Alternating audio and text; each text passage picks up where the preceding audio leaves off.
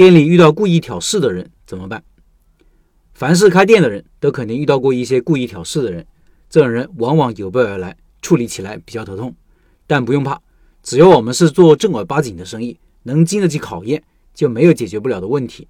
看看东北饺子馆薛老板是怎么处理这种问题的。他说：“前天我不在店里，回来后听到一位顾客跟我说，老板你要注意一下，刚才有两个黄头发还抽烟的女的打了市监局投诉电话，投诉了你们店。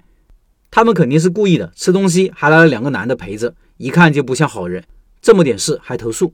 我跟员工了解了一下情况。”员工解释说，头发不是我们店里的，因为长度不够。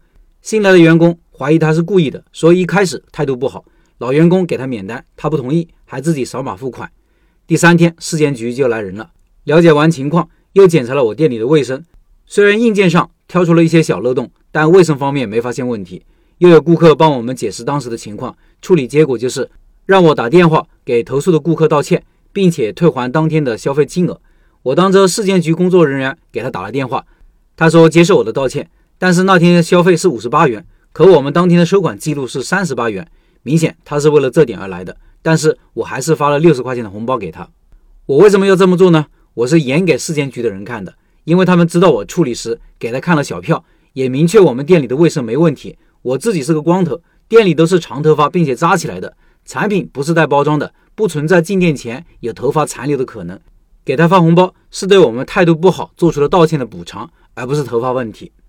开店这么多年，跟市监局打交道很多次了，我做给他们看，主要是表明我非常支持他们的工作。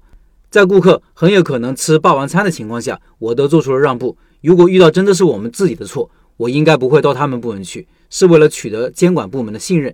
肯定有人不理解，这样做会不会助长吃霸王餐的现象？其实我之前真的会因为这种事情跟人打架。但开店多年以后，都磨掉了一大部分脾气。我不赞同“顾客是上帝”的说法，也看不惯这种捞偏门的恶心人。但无论是监管部门还是舆论，从一开始都是向着顾客的。除非我们有强有力的证据，还不能让别人挑出店里的一点点毛病。所以，我现在的选择是不跟他们硬干。他们往往是有备而来，我们防不胜防。我们开店很难做到滴水不漏，这样的人还是少。我希望顾全大局，保住大部分顾客对我们的信任。我是希望这样处理，给这些人留下案底，下次他们再投诉到监管部门，就会进入黑名单。如果金额够大，就可以以欺诈罪告他。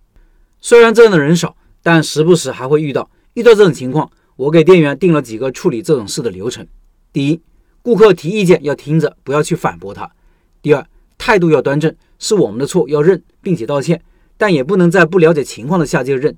不是我们的错，坚决不认，但也不能跟顾客冲突。也得跟顾客道歉，表明影响了他的用餐的心情。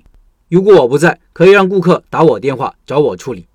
第三，发现餐品里有异物，第一时间收走，然后再咨询顾客是否同意换一份，以最快的速度重新上一份，原来的那一份等顾客走后再倒掉。第四，如果不同意可以退款，我还给了店员全桌免单的权利，毕竟我们客单价不高，还能承受。第五，遇到喝了酒的闹事，远离，第一时间通知我。如果在我没回来之前，他即使没付钱要离开，也不要拦他，让他走就是了。第六，凡事一定要留证据，我需要检查。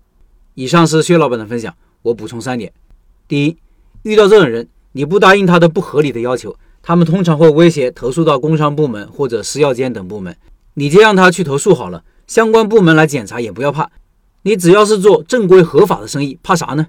第二，即使店里也有瑕疵，该怎么补偿顾客？也应该是相关部门说了算，而不是顾客漫天要价。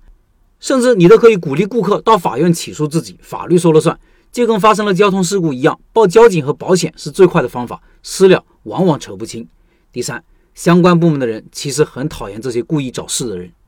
另外，薛老板的东北饺子馆将于四月二十三号进行第三次的拜师学艺项目直播，感兴趣的老板进入直播群和薛老板直接交流，音频下方有二维码，扫码进入。